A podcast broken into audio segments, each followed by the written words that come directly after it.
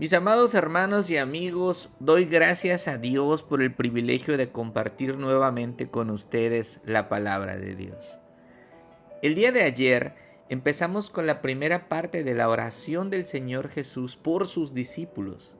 Él sabe que los hombres son débiles, que necesitan sustento y total dependencia a Dios. Por eso les enseñó a orar. Porque cuando su maestro sea asesinado, necesitarán protección y cuidado de Dios.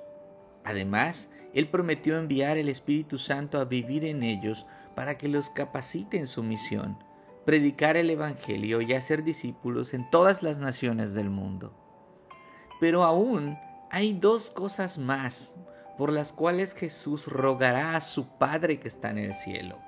La primera es por la santificación de ellos por medio de su palabra, la palabra de Dios y segundo por la unidad de los discípulos como un solo cuerpo. Mira el versículo 11. El Señor ya habla en presente. Él dice, ya no estoy en el mundo porque voy al Padre. Para Él es una realidad su muerte y su resurrección inminente. Pero los discípulos se quedan en un mundo perverso a cumplir su misión. Es por eso que Jesús ruega al Padre los encomienda, los pone en sus manos y les dice, guárdalos en tu nombre, cuídalos, protégelos para que sean uno, así como nosotros somos uno. Esta unidad haría que los discípulos se apoyen unos a otros en sus momentos de prueba y dificultades. Hasta ahora, dice el Señor, yo los he guardado y ninguno se me perdió excepto el hijo de perdición, para que la escritura se cumpliera, versículo 12. Y aquí está hablando de Judas. Y no es que el Señor haya fallado y perdió a un discípulo que el Padre le dio. El Señor nunca falla, mis amigos. Si Judas traicionó al Señor, lo hizo consciente y bajo su propia responsabilidad. Sin embargo, Dios en su plan perfecto dispuso que el mal de Judas tuviera un buen propósito. Ese buen propósito existió desde el principio.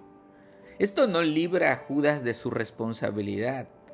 Lo que pasa es que en realidad él siempre fue un hipócrita. Nunca fue un discípulo verdadero. Nunca el Padre lo puso en las manos de Jesús, porque si no, no lo hubiera traicionado.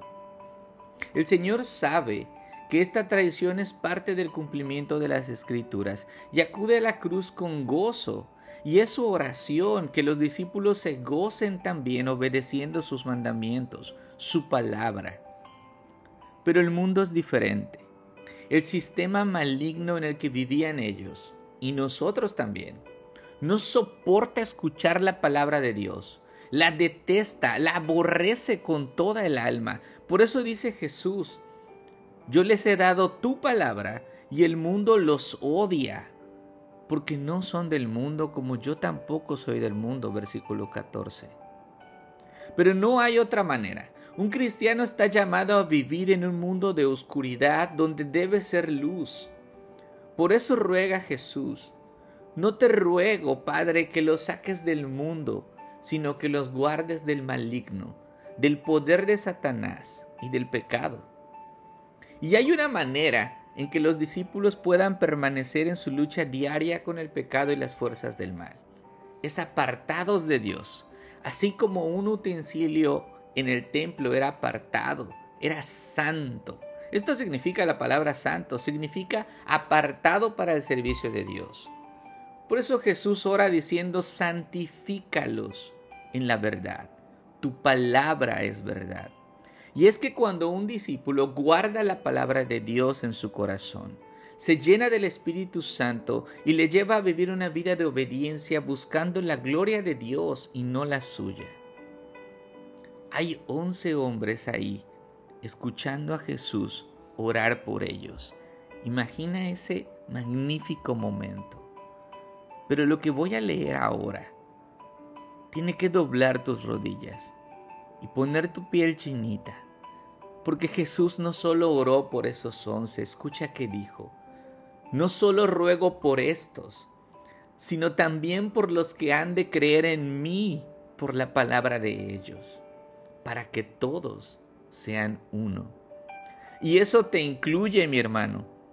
Es el deseo de Jesús que permanezcas arraigado a su palabra, como una ramita a un árbol, pues de esa forma el Espíritu te ayudará apartarte del pecado y acercarte a Dios. Pero es tu responsabilidad como oveja escuchar la voz de tu pastor y permanecer en unidad con tus hermanos en Cristo, que son los que han creído en Jesús como Señor y Salvador y han creído en la palabra de Dios que se encuentra en la Biblia.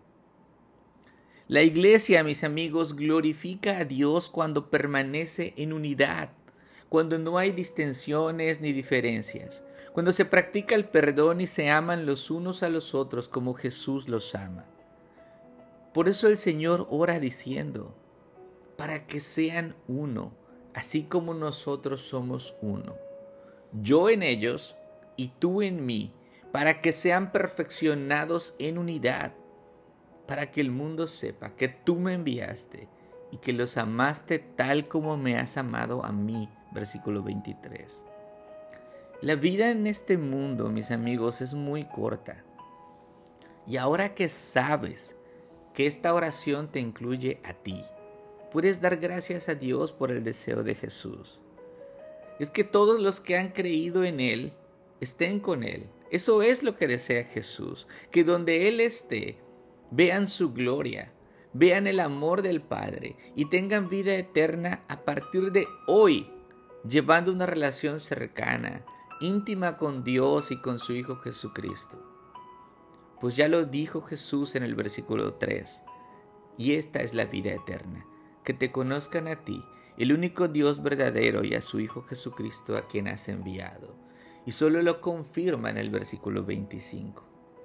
Ahora Jesús termina su oración diciendo, yo les, yo les he dado a conocer quién eres, y seguiré haciéndolo para que el amor con que me has amado esté en ellos, y yo mismo esté en ellos y lo hará como te dije al principio, por medio de su palabra. Y cuando entiendas y conozcas el amor de Dios, lleno del Espíritu Santo, podrás amar a otros como Él te amó. Y pondrás tu granito de arena para que la iglesia de Cristo permanezca unida como es su voluntad. Amigos, hoy hemos visto que esta oración de Jesús por los once y por ti es actual Nada ha cambiado en los hombres.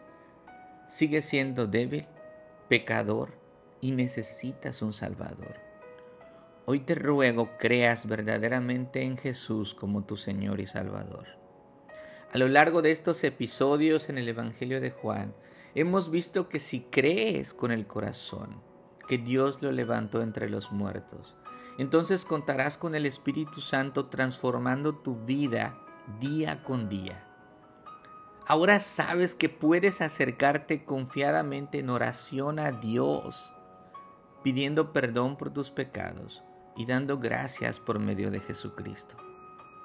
Además, cuentas con la palabra de Dios que te limpia, te alimenta y santifica para que todos los días estés listo para servir al Rey de Reyes y Señor de Señores.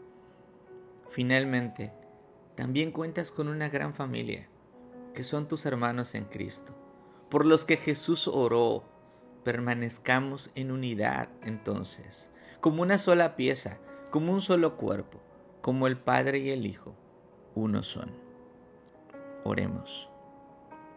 Dios mío, te agradezco por tanto amor, por enviar a tu Hijo, por tanta misericordia que has tenido con este pecador te ruego me ayudes a permanecer en ti, en tu palabra y en la unidad con mis hermanos.